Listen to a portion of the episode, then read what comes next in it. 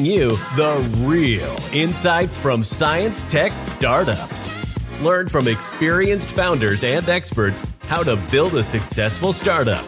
You are listening to the Working with Startups from Science podcast with your host, Bartosz Kaidas. One, two, three, four. Hallo und herzlich willkommen zu einer neuen Episode von Working with Startups from Science. Meine Leitung geht heute nach Berlin zum Forscher, Gründer, Gastlecturer und Referent für die Kultur- und Kreativwirtschaft in Berlin an Thomas Lillegott. Was ist das Besondere an Thomas? Ich hatte mich mal mit Thomas zum Thema Science Communication ausgetauscht. Und unser Gespräch war so inspirierend und vielseitig, dass ich Thomas hier in den Podcast eingeladen habe, weil ich dachte, ihr ZuhörerInnen müsst ihn einfach kennenlernen. Denn Thomas kann zwischen den Welten Forschung, Unternehmertum und Wirtschaft springen und uns so manchen authentischen Tipp mitgeben. Diese Episode kann ich auf kein spezifisches Thema eingrenzen. Also lass dich überraschen, wohin uns dieses Interview führt. Dann mal auf geht's zum Interview. Hallo Thomas, welcome on stage. ja, danke für die Einladung. Ich freue mich sehr, dass wir es geschafft haben und äh, ich bin ganz gespannt auf das äh, Unplanbare, was schon unser Eingangsgespräch ja irgendwie gekennzeichnet hat. Sehr gut. Ja, ja ich find's, ich find's gut. Also ich find's, ich, es ist mal mal außer, außerhalb der Reihe kann mal auch ganz gut sein. Mal was Spontanes auch, ohne Skript und ohne Ablauf. Und äh, ich weiß nicht, kennst du das auch? Ähm, als ich mit dir gesprochen hatte vor paar Wochen, unser Gespräch, das war wie im Flow so. Also wir hatten uns ja nicht gekannt und wir hatten, ich habe dich mal kontaktiert wegen dem Thema äh, Science Communication, Sciencepreneur. Da kannst du vielleicht auch gleich mehr dazu berichten. Aber es war so wie im Flow, ja. Äh, und ich fand es richtig cool. Hast du das auch schon mal gehabt mit Leuten? Also ehrlich gesagt ist es, ist es, glaube ich, das, was ich am meisten in meinem Leben genieße. Ja, also neben vielleicht eiskalten Getränken und anderen kulinarischen Genüssen oder sowas, ja, aber jetzt einfach intellektuell und auch tatsächlich emotional. Ich finde, es gibt nichts Schöneres, als gemeinsam zu denken. Ne? Und ja. ich habe ja Philosophie und Theaterwissenschaften studiert. Und in der Philosophie ist, ist ja wirklich auch der Dialog, ja, also das, das, das gemeinsame Denken und Sprechen. Eine der ähm, ganz ältesten Kulturtechniken. Und äh, das haben wir beide gemeinsam erlebt. Ne? Und was mhm. dann passiert irgendwie, ne, ist auch wieder ist ein bisschen äh, Schlaumeier, ne? aber diese Meutik, ja, das ist eine ganz alte Sache. Man ist sich gegenseitig ein Geburtshelfer. Ne? Also mhm. ich sag irgendwas, bei dir kommt etwas zustande, was da sonst nicht wäre und andersrum genauso und wir erleben die ganze Zeit irgendwie die Geburt von neuen interessanten Sachen. Ich meine, wir haben gerade fast schon eine Hip-Hop-Band äh, gegründet, weil ich vergessen habe, hier äh, das Metronom auszumachen genau. äh, und solche Sachen. Ne? Also das, das passiert dann eben einfach und und dann kommt es zu diesem Flow und und der Flow wiederum ist, ist natürlich etwas, wo ich jetzt als, als Gründer vom Game Lab Berlin äh, ganz, ganz viel zu sagen könnte. Ne? Aber was man dann erlebt, ist eigentlich, äh, die Definition von Flow ist die Abwesenheit von Zeitgefühl weil man mhm. die, also weil man die Tätigkeit, in der man gerade ist, so genießt. Ne? Und das habe ich mit dir erlebt und das ist was Herrliches und das äh, erleben wir jetzt ja auch gerade schon wieder. Ja, richtig, genau, super. Deshalb ähm, äh, haben wir auch uns zusammengetan, um das dann nochmal zu, zu dokumentieren, ja, über einen Audio-Channel, über einen Podcast. Genau. Aber du hast schon ein bisschen von dir verraten, du hast Philosophie studiert. Ich meine, ich habe dich ja auch vorgestellt, ähm, du hast hier ein Unternehmen gegründet. Ja, das erzeugt natürlich auch Spannung. Wie gründet man als Philosoph ein Unternehmen und was macht man da? Vielleicht kannst du uns da abholen. Äh, was hast du denn gegründet? ja, also ich habe äh, ein Unternehmen habe ich bis jetzt gegründet, eine Bar in Berlin. Das war tatsächlich mhm. meine erste richtige Gründung. Vorher tatsächlich hatte ich schon mal ein Restaurant, eine 50 Prozent Beteiligung am Restaurant. Also ich habe so eine gastronomische Liebe. Okay. Ähm, kann man nachher noch mal ein bisschen was zu sagen. Aber das war so im Kleinen äh, meine ersten Erfahrungen, wo ich gemerkt habe, boah, wie spannend ist das eigentlich? Ja, also da draußen kann man mit irgendwas Geld verdienen und diesen mhm. Wirtschaftskreislauf zu verstehen. Und dann habe ich ähm, ein Startup gegründet, der das Werbebusiness im Internet vollständig revolutionieren wollte. Ähm, das war aber zu vollständig, äh, weil das mussten wir sofort wieder zumachen. Äh, das war zu revolutionär. äh, dann haben wir eine, eine Digitalagentur, die es auch immer noch gibt, äh, Players Journey, wo wir digitale Produkte machen für vor allem den kulturellen Bereich. Und jetzt schlussendlich äh, bin ich Geschäftsführer von der Homoludens GmbH und das ist auch ein Tech, eine Tech-Firma, wo wir zwei Softwareprodukte vertreiben. Ne? Also mhm. das ist das, was, das ist so meine Unternehmerbiografie so in, in der Nutshell. Ja, ich meine, ist schon beeindruckend, ja. Also wie viele Stationen du da schon schon erlebt hast. Was war denn da auf diesen Stationen so dein Learning, das du mitgenommen hast? Boah, also das, das, das Spannendste war, weißt du, bevor ich angefangen habe, die Bar aufzumachen, habe ich ein Buch geschrieben. Ne? Und zwar okay. ein antikapitalistisches Buch. Ich, weißt du, als Geisteswissenschaftler, so ja, traditionell ja. in Berlin, bist du ja eigentlich eine linke Sau. Ne? Also du findest irgendwie Kapitalismus doof, äh, du findest Geld vielleicht sogar doof, ne? Und ähm, und dann habe ich gedacht, ich, ich, ich versuche das mal zu richtig rauszufinden, was ist eigentlich Kapitalismus. Ich habe ein Buch geschrieben, das heißt, äh, du sollst Kapitalismus als Religion und so weiter beim Merve Verlag erschienen zeitgleich habe ich mir die ersten Aktien gekauft, äh, ich glaube mhm. von der Deutschen Bank, so richtig assi, ne, weil ich dachte, was sind denn eigentlich Aktien? Um das zu verstehen, muss ich mal ein paar kaufen und wie geht denn das ja. eigentlich? Und ich glaube auch von Mercedes-Benz kriege ich heute immer noch Einladungen irgendwie zu diesen äh, Aktionärsversammlungen irgendwo genau, in Frankfurt. War ich noch nie, ja, äh, aber das ist ja auch schon ein Learning. Und dann habe ich die, wie gesagt, die Bar gegründet und das war am Anfang auch ein Café und das Eindrücklichste für mich war, das war erst eine, eine Bürofläche, die wir dann umgewandelt haben in eine Café- und äh, Barfläche.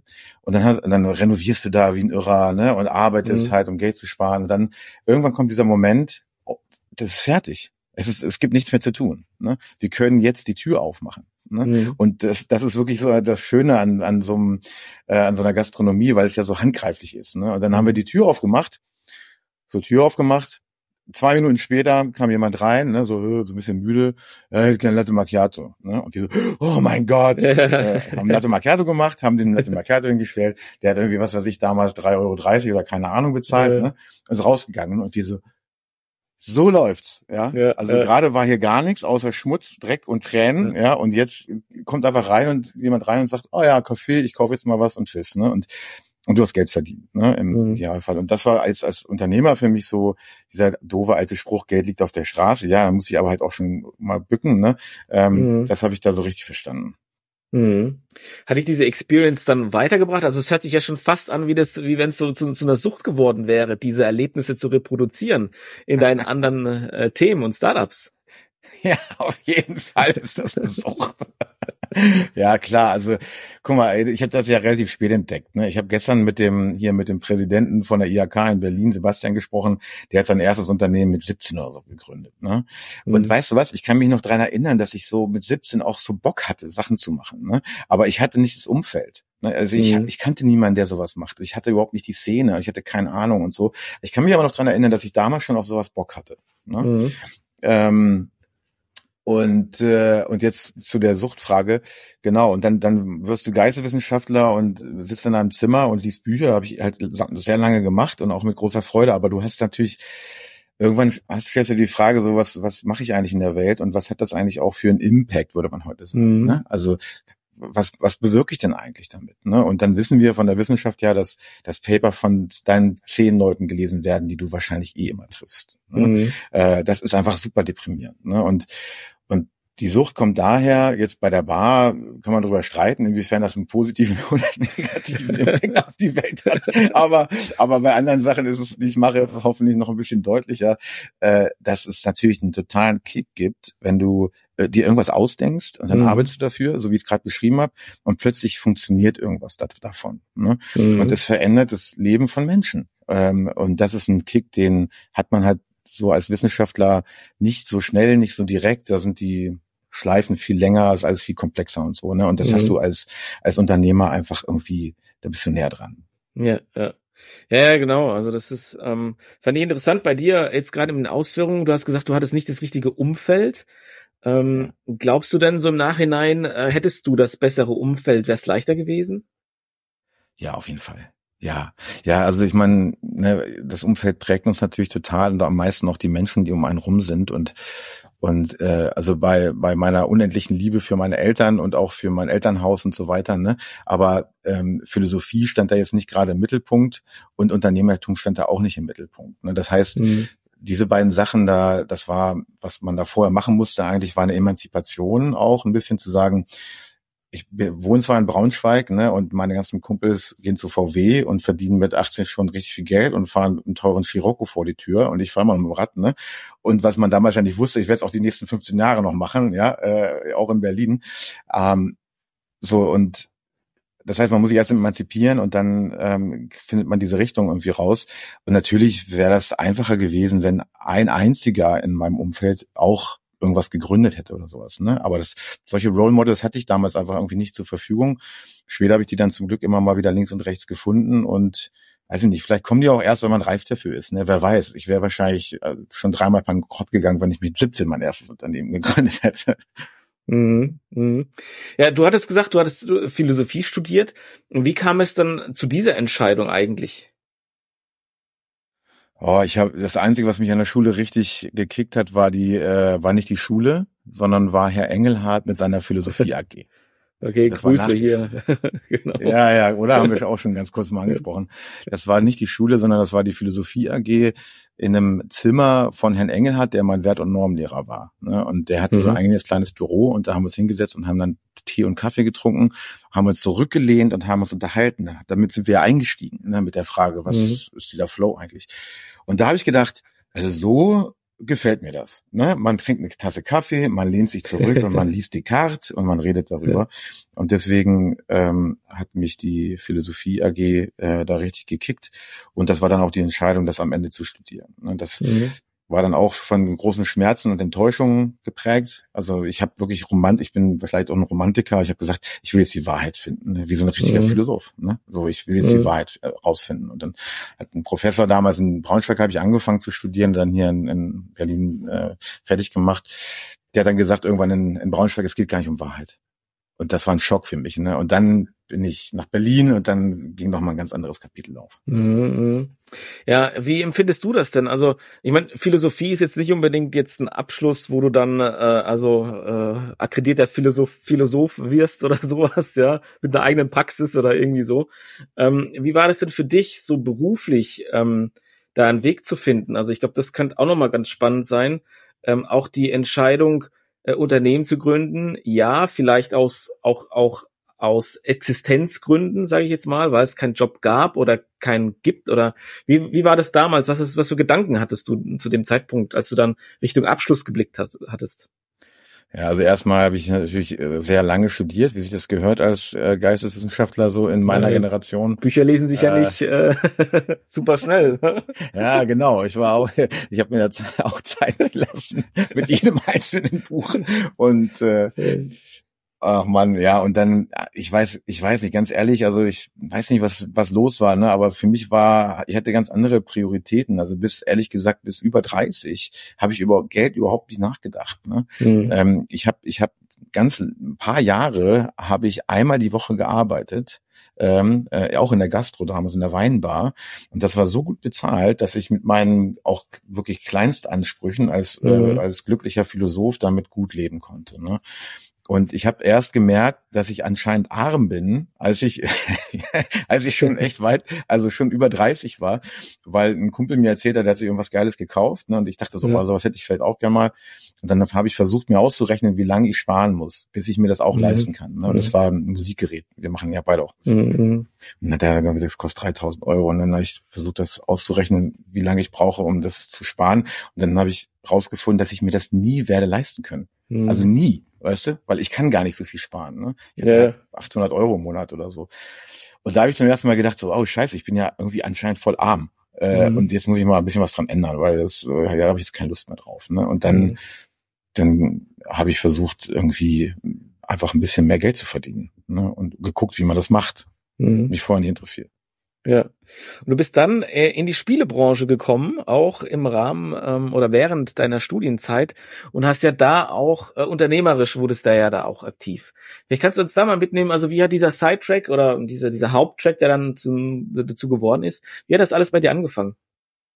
Das war genau das Ökosystem. Ne? Da haben wir ja vorhin schon kurz drüber gesprochen, aber da sieht man vielleicht, wie wichtig so ein Ökosystem ist, auch so ein Berliner Begriff. Ne? Also, ja. aber das, das stimmte einfach. Also ich bin dann damals von meinem damaligen Professor eigentlich so ein bisschen in die Universität geschubst worden. Ne? Ähm, genau zu dem Zeitpunkt, über den wir gerade gesprochen haben. Und dann dachte ich so, ja, okay, also dann äh, machen wir das mal. Und dann war ich wissenschaftlicher Mitarbeiter am Exzellenzcluster Bildwissen Gestaltung ne, Mhm. hier in Berlin. Und das das war einfach so ein außergewöhnliches Umfeld, weil wir mit über 40 Disziplinen dort geforscht haben. Und Cool. und das Besondere war nicht nur, dass ich andere WissenschaftlerInnen kennengelernt habe, dann als, als Forscher, der ich dann plötzlich war, sondern ähm, da waren auch Gestalter. Ne? Also da waren Interaction Designer, Designer, äh, Programmierer und so weiter und und auch viele Leute, die äh, links und rechts entweder als Freelancer gearbeitet haben oder vielleicht auch schon Unternehmen gegründet hatten. Ne? Und Mhm. das war dann eigentlich das, das, das Umfeld, wo ich echt nochmal aufgeblüht bin. Ähm, erstens habe ich gemerkt, dass es so sowas wie Angestelltenjobs gibt, ne, wo ich dachte so, hä, wie ich arbeite nicht und kriege trotzdem Geld. Das war für mich auch neu, ja. Also es klingt jetzt alles vollkommen bescheuert, aber es war wirklich so, wo ich dachte so cool, ich kann in Urlaub fahren und, und krieg trotzdem Gehalt. Ja, wie doof sind die denn? Die zahlen, die zahlen nicht weiter. und äh, das habe ich sehr genossen und dann habe ich dieses Umfeld total genossen und ach, dann konnte ich gar nicht genug kriegen davon. Ne? Also dieses Obsessive hast du gleich richtig erkannt. Wir haben dann das Game Lab Berlin gegründet in diesem Umfeld ähm, als Forschungsplattform, wo dann die Menschen aus den ganz unterschiedlichen Disziplinen plötzlich ähm, einen gemeinsamen Common Ground gefunden haben. Ne? Also Mhm. sie haben plötzlich gesagt, ja, wir haben auch Videospiele gespielt früher oder auch immer noch und so. Ich bin jetzt zwar Designer oder ich bin Quantenphysiker oder sonst was ähm, oder Neurochirurgin hatten wir zum Beispiel auch eine ganz tolle Frau. Cool. Aber, aber ich verstehe, was, warum ihr euch mit Games beschäftigt und ich finde es spannend und ich glaube, ich kann da irgendwas mit anfangen. Ne? Und ähm, Was habt ihr da gemacht in, des, in dem, in dem Game, Games Lab? Wir haben geforscht zur Kulturtechnik des Spiels und machen das immer noch. Das gibt's immer noch an der Humboldt-Universität. Das ist jetzt fast äh, irgendwie, ja, das ist elf Jahre alt. Ähm, und ähm, der Gedanke war eben genau, erstens sind wir alle, du ja auch, ne, also mit der Kulturtechnik des Spiels sozialisiert. Das klingt Mhm. so ein bisschen gestelzt, ne, aber wir haben alle gezockt. Ja, sagen wir Ja, es mal so. ja, ne? ja. Also ich erinnere mich an Klar. RC64, Amiga, oder? Ich Und- auch. Ey, hier PlayStation 1 da- äh, damals. Äh, Ja. So, also das, äh, das ist total, das ist, ja, so, ich, ich kannst du dir vorstellen, weißt du, so in so einem Zimmerchen, so kleine Bildröhre, ja, hell erleuchtet, ja, du wirst angestrahlt, so mindblowing. Mein Äh, krasses Spielerlebnis, ja, ja. Ja, und das haben wir doch alle unsere Kumpels haben das gemacht, alle unsere Freundeskreise, Ja. ne? Irgendwie äh, Das stimmt, ja. und auf den ganzen Nintendo-Konsolen und so. Und ja. das hat uns ja geprägt. Ne? Also mich hat's auf Ja. jeden Fall geprägt. Ich habe ewig mit Videogames verbracht, eine Zeit lang, ja. Ewigkeiten. Und ähm, und da haben wir gedacht, okay, das wird aber akademisch gar nicht gewürdigt. Ne? Also alle gucken sich Literatur an, alle Ja, gucken sich interessant, ja. irgendwie also Medienwissenschaften an und so weiter, aber keiner guckt so richtig interdisziplinär auf Games. Ne? Mhm. Und dann haben wir gedacht, okay, lass uns das doch mal versuchen. Das war die eine Blickrichtung. ne? Es, es gab natürlich und gibt auch sowas wie, wie Game Studies, ja, will ich jetzt nicht zu sehr ins Detail gehen, aber die Mhm. kommen aus der Literaturwissenschaft. Aber wir wollten das ein bisschen interdisziplinärer machen. Und, ähm, und das andere war dann, er hat ja schon gesagt, dass da auch Gestalter und so waren, dass ich plötzlich gecheckt habe, boah, wir können mit dem Wissen, was wir alle haben und auch mit diesem Fokus auf Games und, und Spiel und so, können wir ja jetzt hier Sachen bauen. Also weil wir haben ja alle hier, wir haben ja Gestalter hier und ich kann mal jemanden fragen, kannst du nicht mal was machen? Und die waren plötzlich alle da und dann haben wir angefangen, Prototypen zu bauen. Ne? Mhm. Und habe ich gesagt, okay, wie kann denn, wie kann denn zum Beispiel ein Videogame ähm, Patienten helfen? Ne? Dann kam, um es ganz konkret zu machen, kam eine Ärztin oder angehende Ärztin damals ähm, an und hat gesagt, pass auf, wir haben Patienten, ähm, wie heißt das, also Patientenrollen, bes- bestimmte Mhm. Patientenprofile. Und ich habe gesagt, ja, das haben wir im, im Games-Bereich auch. Wir haben Spielertypen. Ne? Das war ein Connector. Mhm. Und dann haben wir angefangen, sind wir ins Gespräch gekommen und am Ende haben wir einen Prototyp mit der Charité produziert für Multiples Myelom. Das ist eine chronische äh, Krebskrankheit. Ähm, und aber als Game. Ne, Das ist nur Mhm. ein Beispiel von 40 oder so. Also bis Mhm. heute haben wir dort 40 solcher Prototypen. Ich finde das total geil. Also, aber ich stelle mir das natürlich richtig, richtig heftig vor, weil du sprichst ja eine Sache an, die eigentlich in der Wissenschaft äh, äh, der, der kommunikative Austausch zwar da ist, aber doch jeder in seinem Silo steckt, ja. Wie schafft man es, dass man, also keine Ahnung, wie schafft man diese Connection, weil das ist ja auch, was ich immer in den Hochschulen erlebe und in den Universitäten. Alle sagen, ja, wir brauchen Matchmaking, wir brauchen die Kaufmänner und wir brauchen da die Techies und wir brauchen diesen Austausch, bringt man alle in den Raum, aber dann passiert nichts. Aber wie schaffst du das? Wie hast du es geschafft, diese Aktivität da reinzukriegen, dass es zu diesem Austausch kam? Ja, Ich glaube, das ist eine sehr gute Frage. Also, aber ich glaube, das zielt ins bisschen ins Herz vom Game Lab, ne, weil allein nur durch den Namen, weißt du, das heißt nicht äh, Forschungsgruppe chronischer Krebs oder sowas. ja, ist mal ganz doof, ne? Oder oder äh, oder irgendwas anderes, was man sich ausdenken kann. Das klingt ja schon unseriös, ja. erstmal irgendwie so halb, also halb unseriös.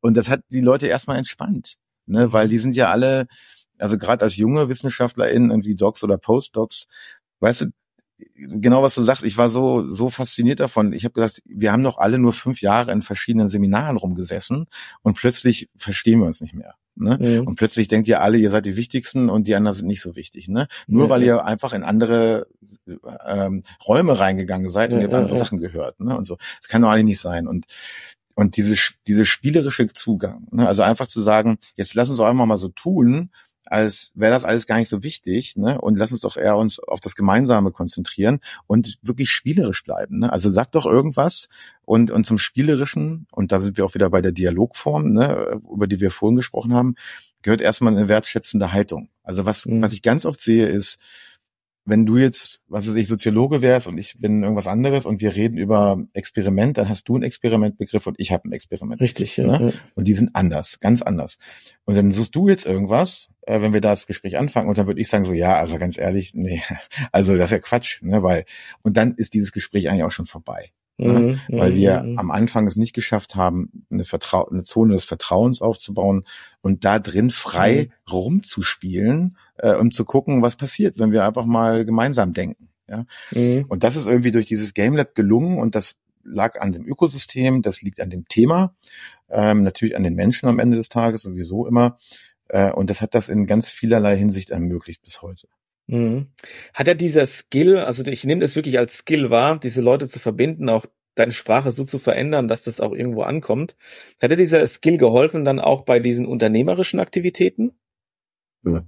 Ja, würde ich schon sagen. Ne? Also, weil auch da versuche ich ja immer so ein bisschen zu innovieren. Ähm, mm, ich meine, ich habe mal eine Zeit lang gesagt, es gibt keine Soft Skills ne? sondern eigentlich sind die Soft Skills die eigentlichen Hard Skills. Ne? Mhm. Ähm, was meinst du damit? damit ja. Genau, was ich damit, was ich damit meine, ist, ähm, weißt du, Leute zu begeistern und, und zu verbinden und so eine Atmosphäre zu schaffen, wo, wo sie sich irgendwie wohlfühlen und äh, wo dann unerwartete Sachen passieren. Das ist, das ist eigentlich die Voraussetzung für Austausch und Austausch ist die Voraussetzung für Innovation.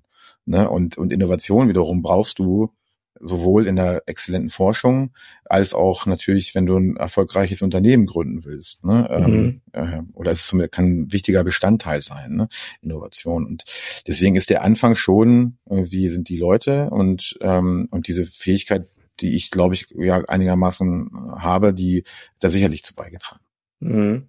Also wie gesagt, ich, ich finde das, also ich finde dich ja eh total vielseitig, ja. Ist auch so ein bisschen diese, also ich weiß nicht, so wenn ich an Philosoph denke, denke ich ja nicht an den Spezialisten, sondern immer an den Generalisten, ja. Also Sokrates, die alle, die haben ja alles gemacht, Mathematik, Geometrie und so, ne? Und da kam ja eigentlich durch diese Verbindung, ne? Was du gerade eben beschreibst, von diesen, oder durch den Austausch mit verschiedenen Gedanken kam ja wirklich Großartiges zustande. So bisschen, ja. ne? Ja. Und äh, ich finde es, ich finde, also es ist zumindest mal für mich jetzt so auch, äh, was ich highlighten möchte, dass du diesen Überblick hast und dieses, dieses Connecting the Dots so ein bisschen äh, nutzt und halt ja über dem Ganzen so ein bisschen auch das, das also wahrnimmst, ja. Ähm, ja. Weil es, ich glaube, das ist ein wichtiger Punkt, also auf diese Bereiche der Änderung und ähm, also die, diesem akademischen System, wenn wir da so auf dieses Thema ja, Deep Change äh, schauen, hatte ich ja jetzt in der letzten Folge auf Matthias Hilpert drin, der den Unipreneurs gegründet hat ja, ähm, ja. der 20 ProfessorInnen ausgezeichnet hat, die was für das Thema Entrepreneurship tun und festgestellt, in unserer, in unserer akademischen Welt ist das Thema Unternehmertum jetzt nicht unbedingt so stark verbreitet. Ja, trotzdem habt ihr ein Games Lab oder Game Lab gegründet. Ja, wie war das denn bei euch in der akademischen Forschung so? Also wart ihr da die schwarzen Schafe? wie hat man euch da wahrgenommen?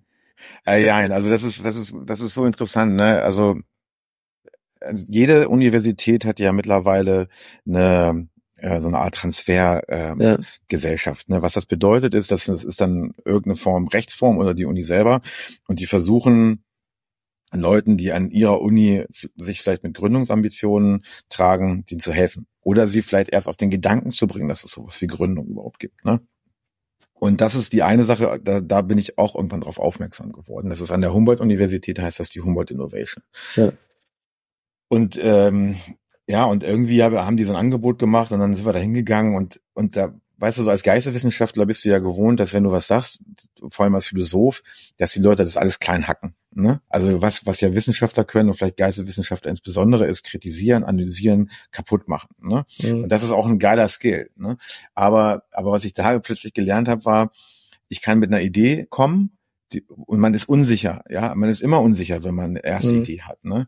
Und dann sagst du das halt und dann hoffst du natürlich irgendwie, dass sie die Leute nicht, dass, dass sie dich nicht auslachen, ne? Und und bei der Humboldt Innovation und das ist auch meine Erfahrung mit der Startup-Szene, du kannst halt jeden Scheiß sagen, fast, ne? Und die Leute werden erstmal sagen so, oh wow, cool. Ähm, mhm. wie, wie denn genau so? Coole Idee. Ne? Das ist das Erste, was du hörst. Und ich, und das war das erste Mal, dass ich das so richtig erfahren habe. Das war dieses Startup-Umfeld in der Transfergesellschaft der, der Humboldt. Andersrum als wir dann gegründet haben, ähm, waren wir für einen Teil der Leute auch schwarze Schafe, ne? weil wir waren mhm. plötzlich nicht mehr Wissenschaftler, sondern eigentlich Kapitalisten. Und, ja. und einige Leute haben auch gedacht, wir sind auch sofort Millionäre, ne? weil wir ja. jetzt gegründet haben. Höhle der Löwen, genau. also es war wirklich so, ne? also wir waren wirklich so richtig unten durch, so von wegen so, ja, warum, warum ziehst du denn, kriegst du denn jetzt hier noch ein Angestelltengehalt, ne? so ja, wir haben ja doch erst erstmal angefangen, ne? Und ja. ja, aber du bist dann der Kapitalist, ne? Also und so breit geht das auseinander und das ist auch schon ein bisschen eine Erklärung dafür wahrscheinlich, warum es viele nicht machen, weil du hast gar keinen Bock auf diese dich so angreifbar zu machen und mhm. dich dieser Höhle des Löwen da auszuliefern, ja. ne? Ja. Aber guck mal, also wir sind ja das Land der Dichter und Denker natürlich, aber auch der Erfinder und Tüfterlein, ja. Also Mercedes-Benz, Siemens und so weiter, all diese Sachen, die ja damals äh, 19. Jahrhundert, 20. Jahrhundert ähm, in die Wege geleitet worden sind, stammen ja schon von uns heraus. Also warum, frage ich mich, warum ist das nicht Teil unserer DNA zu sagen, ja, wir, wir, wir möchten das fördern, ja? Ich meine, dieses Humboldtsche dann später, das dann kam, Freiheit der Lehre und so weiter, ähm, war ja dann so ein bisschen auch eine Eingrenz also eine Abgrenzung auch zu diesem, aber trotzdem, also warum ist das nicht Teil unserer DNA in unserer akademischen ähm, Forschung, aber auch in unserer akademischen Welt? Das ist eine gute Frage. Also ich kann es dir nicht richtig beantworten. Also ich in Bezug auf Wirtschaft kann ich es, glaube ich, nicht beantworten. Da gibt es bestimmt schlaue Kulturwissenschaftler, die das beantworten können, so mit so einer Institution, Institutionengeschichte oder sowas. Ne? Aber aber du hast jetzt gerade über die Humboldts gesprochen, ne? Und was mich immer wieder erstaunt ist, dass wir ja, wir wissen das zwar, ne, dass wir auf den Schultern von Giganten und die Gigantinnen stehen, äh, aber wir respektieren es eigentlich nicht wirklich, weil wir ähm, weil wir das nicht ehren, ja. Also, weiß ich, äh, ich habe mal so einen Vortrag gegeben bei einer, bei dem größten Chemiekonzern der Welt. Ne? Ähm, mhm. und dann haben die mir gesagt, wie jeder Konzern, die haben voll die Probleme mit Change und, und so. Ja. Ne? Und da gibt's auch eine Software, die wird eingeführt und die Leute haben keinen Bock drauf. Ne? Ja. Und dann habe ich gesagt, ey, das ist so krass, ja, weil, weil ich hundertprozentig eure Gründer, ne, die hier dieses Ding mal angefangen haben, ne, so wie Alexander Humboldt ja auch, der hat sich ja, ja. Quecksilber in, unter die Haut gespritzt, ne, weil ja. er einfach neugierig war. Ne? Ja, Und so waren diese Unternehmensgründer wahrscheinlich auch drauf. Die haben sind Risiken eingegangen, die haben, ähm, die haben neue Sachen ausprobiert, die haben teilweise ihre körperliche Gesundheit riskiert und so weiter. Und ihr kriegt jetzt euer mittleres Managementgehalt, weil die das mal vor 100 Jahren gemacht haben. Das ist noch nicht lange her. Und mhm. euer Problem ist jetzt gerade, dass ihr keinen Bock habt, eine Software einzuführen. Ja. Ne? Weißt du, ja, das cool. muss sich mal ja. vorstellen. Ja, Dieser totale, ja. diese, diese, diese Trägheit und diese ja. Bequemlichkeit und so. Und ich, das, ich hoffe, das klingt nicht überheblich und ich kann es auch alles verstehen, aber, aber wir müssen noch mal gucken. Ich glaube, wenn wir ein bisschen, nur ein bisschen zurückgucken, wo wir sehen, wem wir, wem wir alles danken müssen und wer ja. was riskiert hat, damit wir das haben, was wir heute genießen. Jeder, alles, alles an Technik, was wir gerade benutzen, ja. ne, ist, war irgendwann mal ein Risiko. Äh, und dann äh, regen, wollen wir selber persönlich gar kein Risiko eingehen. Ne? Ja. Und damit kommt man nicht voran. Also nirgendwo. Ich habe irgendwo auch mal so, so einen Spruch gehört, dass wir eigentlich wie so im Zug sitzen vorne sitzen die Brains, äh, Einstein, wie sie alle heißen, und befeuern da diesen Zug, damit er schneller fährt und wir partizipieren einfach da davon. Ja, wir sind einfach ja, nur Fahrgäste äh, dieses, dieses Dings. Aber äh, wo haben wir unsere Performance da verloren auf diesem Weg? Wieso, wo war dieser Punkt aus deiner Sicht vielleicht, ähm, wo wir einfach uns einfach in so eine Save My äh, Ass Position irgendwie äh, zurückgezogen haben und gesagt haben, nee, also mache ich jetzt nicht. Risiko gehe ich gar nicht mehr ein. Ich weiß nicht, ich meine, also das ist sicherlich arbeitsteilige Gesellschaft, ne? Also einfach hoch arbeitsteilig, hoch differenziert, ähm, damit auch einhergehend ähm, Spezialistentum natürlich und äh, die Silos, die du schon angesprochen hast. Ja. Ne? Äh, das hat natürlich auch Vorteile, ja. Also ich meine, ich manchmal sage ich auch, ich bin natürlich irgendwie die ganze Zeit eigentlich auch Dilettant, ne? Weil natürlich, es gibt garantiert bessere Unternehmensführer als ich, wenn man über BWL nachdenkt. Hundertprozentig, ne? weiß ich auch. Ne? Ähm, ähm, aber natürlich ist dann der Nachteil, wenn du halt so richtig tief drin steckst in deiner Materie, dass du halt die anderen Sachen nicht siehst. Und deswegen brauchst du irgendwie entweder selber die Skills, um über den Tellerrand zu gucken, oder Leute, die dann die berühmten Brücken bauen. Aber das wird einer der Gründe sein. Ne? Und und dann hast du ja auch noch sowas wie German Angst. Ne? Also mhm. keine Ahnung, ich würde gern, habe ich noch nicht geschafft, aber ich würde eigentlich gern noch mal so ein Jahr in USA oder so leben oder auch in irgendeinem anderen Land, wo es vielleicht eine andere, wirklich eine andere Kultur gibt, ähm, so mit so etwas umzugehen. Ne? Aber jetzt im öffentlichen Dienst, das kann ich zumindest sagen, weil ich da ja auch immer noch seit zehn Jahren schon unterwegs bin, da gibt's ja tolle Leute, ne? Und die sind ja genauso schlau wie du oder ich, ne? Mhm. Ähm, oder schlauer. Ähm, aber die sitzen in diesen spezialisierten Positionen, in den Hierarchien, die Jahrzehnte alt sind äh, und Traditionen in jeglicher Hinsicht. Und selbst wenn die mal einen guten Gedanken haben, ähm, wissen sie, dass wo, wo, wem soll sie denn diesen Gedanken sagen? Ja, also mhm. der Chef sitzt äh, 300 Kilometer entfernt oder 20 Büros entfernt oder sonst was. Weißt du, die haben gar nicht die. Da sind wir wieder bei dem Umfeld. Ne? Die haben gar nicht das Umfeld, ähm, um diese Idee irgendwie mal auch nur sagen zu können, ne? geschweige mhm. denn, dass es eine irgendeine Wahrscheinlichkeit gibt, dass das umgesetzt wird. Das wird einer der Gründe sein, deswegen reden wir ja auch viel über flache Hierarchien und Agilität ja. und diese ganzen Themen heutzutage. Ne? Ja, ja. Ich meine, also du bist ja ähm, als Wissenschaftler auch unterwegs, als Forscher, hast auch gegründet ähm, und was glaubst du jetzt, also wir haben das so ein bisschen jetzt analysiert, um es natürlich jetzt konstruktiv abzuschließen. Was müssten wir ändern, damit sich das äh, bei uns im akademischen System einfach verbessert, dass wir mehr Gründer produzieren, die wirklich Bock drauf haben, was, was zu starten? Boah, also richtig viel, ne? Und ich und ich glaube aber, dass sozusagen die das Potenzial, was wir dort schöpfen können, wahnsinnig groß ist. Ne? Also so allein in Berlin hier, ich habe ich hab's leider vergessen, aber wir haben ja Zehntausende von Absolventinnen jedes Jahr. Ne? Ja. Ähm, und viele von denen, also die Zahlen haben wir, die, die machen hier ihre Ausbildung, aber die bleiben nicht hier. Ne? Das heißt, die gehen dann wieder irgendwie ins Ausland ne? oder gehen irgendwo anders hin. Das heißt also, wie kriegen wir die zum Gründen und wie kriegen wir die zum Gründen in Berlin? Ne? Und ähm, das Aber ist das echt ein Thema? Also normalerweise jetzt hier aus aus Mannheim hier äh, Rhein-Neckar heißt immer alle gehen nach Berlin, ja, alle Startups. Ja gut, das stimmt für ja, das ist sicherlich für Startups so richtig, aber ja diese Deep Tech Startups, ne, die jetzt gerade ja. auch die Transfergesellschaften und die Unis gerne wollen, also richtig Science-based Startups, mhm. ne, wo ich auch keins von gegründet habe. Ne? Also ich meine vielleicht diese Game-Technologie, ja, aber jetzt was wie AI oder was weiß ich, irgendwelche irgendwie ein crazy Shit aus der Charité, ja, wo die die verrücktesten Sachen machen oder Quantenphysik mhm. oder was was was ich das das hätten wir gerne hier mehr. Ne?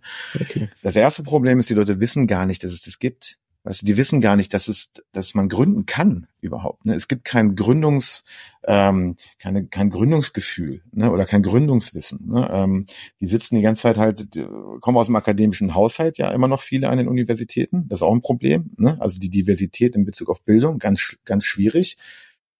Dann haben die äh, Abi gemacht, Studium, äh, Postdoc und so weiter. Und die haben nie gehört, dass man Unternehmen gründen kann. Ne? Also die, man muss sie erstmal informieren. Dann muss man sie natürlich ein bisschen ähm, muss man ihnen auch sozusagen die Reize aufzeigen. Ne? Das habe ich vorhin gesagt. Ne? Ähm, natürlich ist Wissenschaft ein ehrbarer Beruf und das kann man auch nur machen, keine Frage.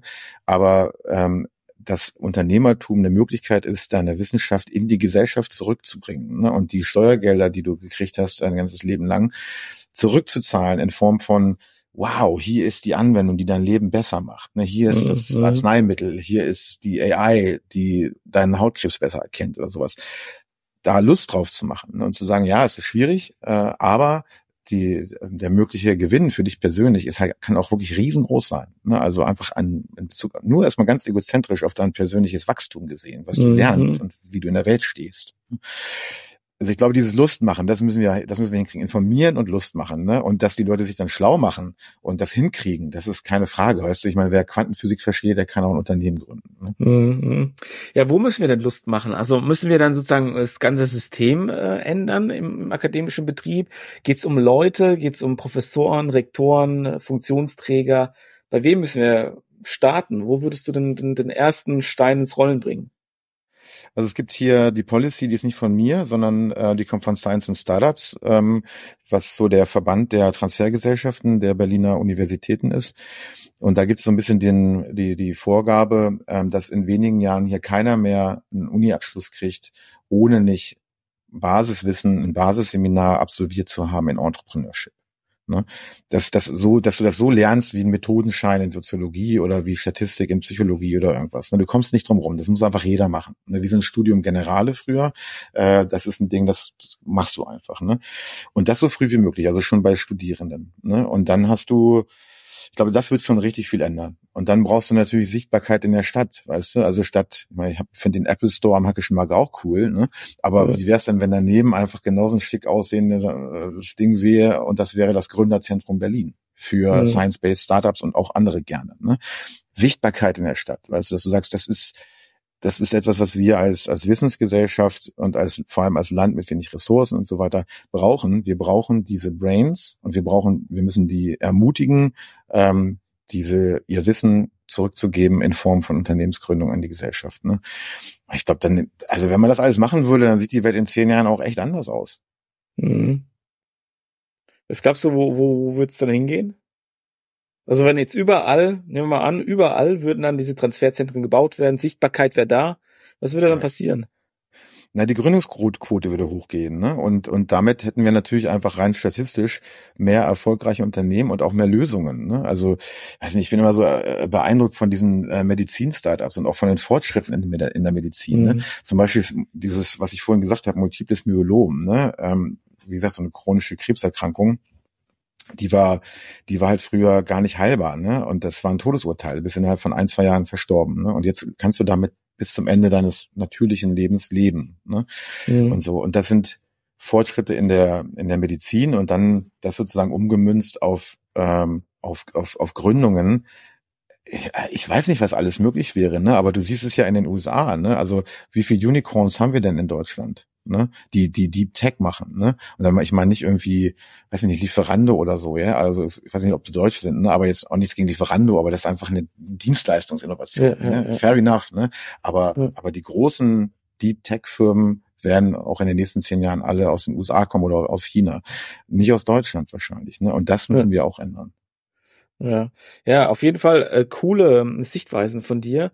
Ähm, auch ähm, wirklich überraschend diese Berliner Sichtweise, ja, von außen denkt man immer, alle gehen nach Berlin oder München mittlerweile. Ne? Das sind so diese mhm. zwei ähm, Hotspots. Aber ich glaube, jeder Standort äh, hat diese Herausforderung, Leute anzuziehen. Ich glaube, also das ist meine persönliche Meinung, hm. diese Verbindung wird immer noch zu kleinteilig gedacht. Also teilweise auf Länderebene. Ja, es geht nicht über Ländergrenzen hinaus und sowas. Ähm, das ist immer noch, glaube ich, ein Problem, das wir haben. Ja, also ich sitze hier im Rhein-Main-Gebiet.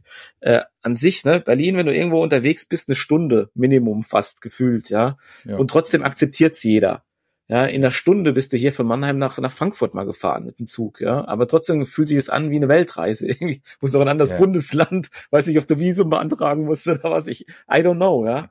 Aber es ist total ja. schwierig, ähm, tatsächlich hier so ein flächendeckendes äh, Gemeinschaftsgefühl äh, entstehen zu lassen, dass wir sagen, keine Ahnung, wir packen es jetzt an und äh, ja. diese, diese Gründungskultur setzen wir ähm, wirklich durch, flächendeckend. Ja, und auch aus dem Ausland jetzt nochmal betrachtet, ne, was du gerade gesagt hast, ist ja, das ist ja wirklich eines der größten Probleme von Gründern, nicht nur in Berlin, sondern generell in Deutschland, ähm, dass wir einfach an Bürokrat, dass wir uns selber ein Bein stellen, ne, weil wir die Leute nicht wir haben keine Willkommenskultur, ne, also auch im sozusagen vielleicht Freundlichkeitssinne zum Teil, das kann man sicherlich noch verbessern, aber auch einfach bürokratische Hürden und so weiter. Ne, versuch mal hier in Deutschland also den indischen Programmierer einzustellen oder sowas. Viel Spaß. Ne? Äh, mhm. Das ist ein, das sind Riesenprobleme und ähm, angesichts des, des Fachkräftemangels, der ja überall jetzt auf der auf, auf der Agenda steht, ist das natürlich wichtiger denn je zuvor. Ne? Und auch da müssen wir ran. Und dann sind wir eigentlich eher schon fast bei so einem bei einer globalen Perspektive auf, auf Gründung ne, und die Verbindung von Wissenschaft und Gründung. Ja. Hm. Jetzt, wenn wir nochmal zurückkommen auf das Thema Science Communication. Wir hatten es jetzt Transfer in die Gesellschaft. Wichtig auch, weil wir Steuergelder ja dann bezahlen und äh, die Gesellschaft sollte auch was davon äh, erhalten. Ihr habt ja da dieses Programm Science Fluencer ins Leben gerufen, was ich eingangs auch erwähnt hatte, auch mit dem Ziel, mehr Transfer ähm, zu, zu, zu aktivieren. Wie ist das angekommen, auch bei den Wissenschaftlern?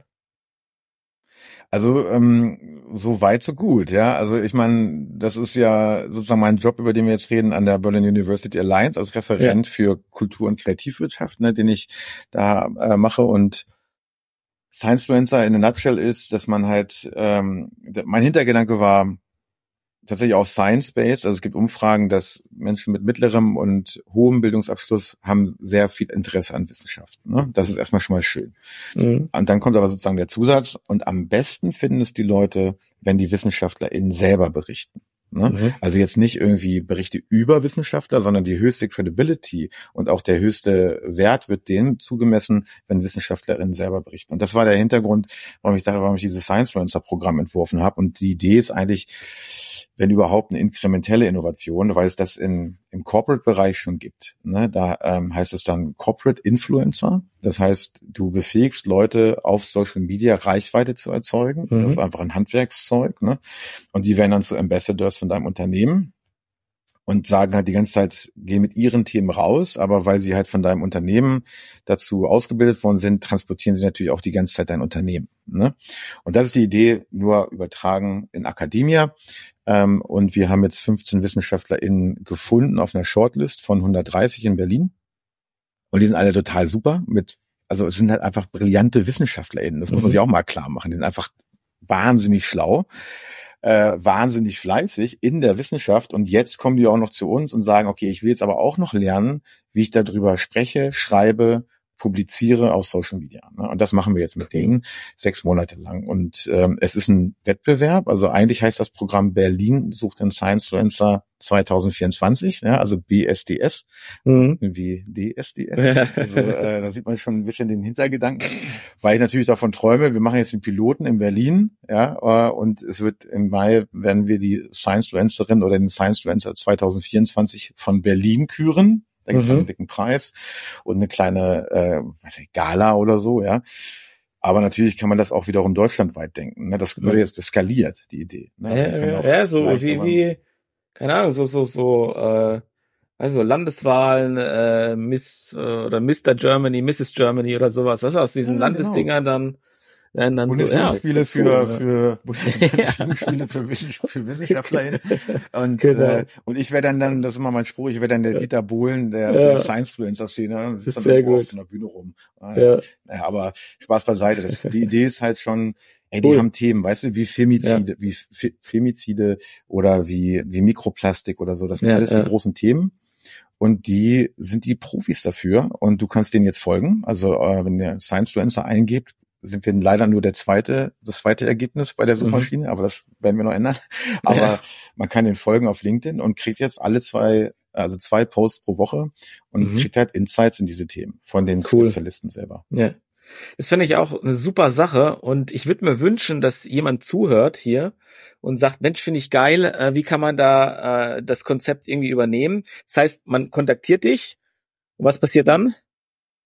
Ja, lass uns kooperieren. Ne? Also ich habe fast, ich habe fast immer eine gute Kooperationsidee für jeden, äh, weil ich so viele verschiedene Sachen mache. Oder ich kenne jemanden, der gerne dann mit ja. euch kooperieren würde. Das ist auch gut möglich. Ne? Ja, klar. Also gerne gerne melden. Ne? Also ähm, dass dieses Programm kann man kann man größer machen, ne? Und das wäre zum äh, zum Gunsten von allen, ne? Weil wir ja gesagt haben, die Wissenschaft muss zu den Menschen gebracht werden, sie muss übersetzt ja. werden, verständlich gemacht werden.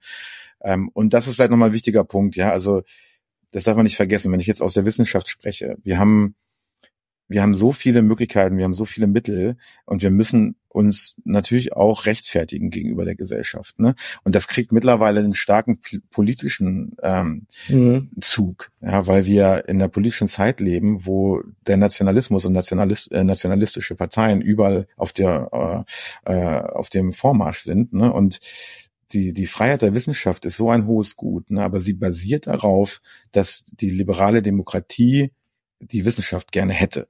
Ne? Mhm. Also das mhm. gehört zusammen. Ne? Und deswegen ist, ist da auch eine politische Ebene drin in diesen ganzen Sachen. Das ist sozusagen der ernste Hintergrund von Science-Fluencer, zu sagen, Leute, ermöglicht uns weiterhin das, was ihr uns ermöglicht, weil ähm, das funktioniert halt in einer liberalen Demokratie und deswegen müssen wir die liberale mhm. Demokratie schützen. Ja, mhm. das wollte ich nochmal, das wollte ich mal loswerden. Ja, das ist äh, sozusagen das Outro. ja, ist ja, ja schon das Outro, ne? Ja, ja genau. Wir kommen, wir kommen nämlich langsam, wir kommen nämlich langsam zum Schluss. Ich habe eine Frage noch. Was ist so dein Master Key Tipp, den du hast, den du gerne jetzt an ZuhörerInnen äh, richten möchtest? Also äh, Angst reduzieren, äh, Lust maximieren. Das ist kein Hedonismus, ne, weil dazu gehört auch Disziplin hinten raus auf jeden Fall. Aber ich glaube, das wäre so mein Spruch, ne, und auf jeden Fall spielerisch bleiben, ja, und, und zu spielerisch gehört dazu, dass man immer auch mal wieder in Flow gerät. Und das ist das wichtigste oder der beste Indikator dafür, finde ich, dass man was richtig macht. Ob man sich jetzt ein Gespräch widmet, wie wir beide, ob man einer Tätigkeit nachgeht, äh, Fahrrad fährt oder irgendwas. Wenn ihr regelmäßig Flow-Erlebnisse habt, äh, seid ihr auf jeden Fall auf dem richtigen Weg. Super. Thomas, ich danke dir vielmals für deine Zeit, für deine Insights. Also ich hätte mich noch weiter mit dir austauschen können. Das ist immer wirklich sehr, sehr inspirierend und auch sehr vielseitig, weil du eben, also finde ich, die, diese Grenzen der, der, der Themen einfach über, überwindest, ja, und einfach einen Blick hast auf viele, viele unterschiedliche Aspekte von unterschiedlichen Themen, finde ich mega cool. Ich finde, es bräuchte mehr so Menschen, die dann wirklich auch über die, die Grenzen thematisch auch blicken und einfach da hin und her wandern, ganz natürlich, um einfach mehr Connections zu sehen und dann diese Verbindungselemente herzustellen. Deshalb vielen Dank für das Gespräch. Ich wünsche dir viel, viel Erfolg mit der Science Fluencer, ähm, mit dem Konzept, mit der Thematik. Vielleicht sehen wir, dass mal auch bundesweit ausgerollt wird. Yeah. Und dann äh, bist du da als Dieter Bohlen des Science-Fluencers unterwegs, ja. Und äh, vielleicht sehen wir dich auch im Fernsehen, wer weiß. Ähm, und wird mich auf jeden Fall freuen, wenn man da auf jeden Fall einen äh, gewissen Impact setzt, auch mit den Themen und Aktivitäten, die du auch machst. Also vielen Dank fürs Gespräch. Ich wünsche dir alles Gute und bis bald. Danke für die Einladung, hat Spaß gemacht.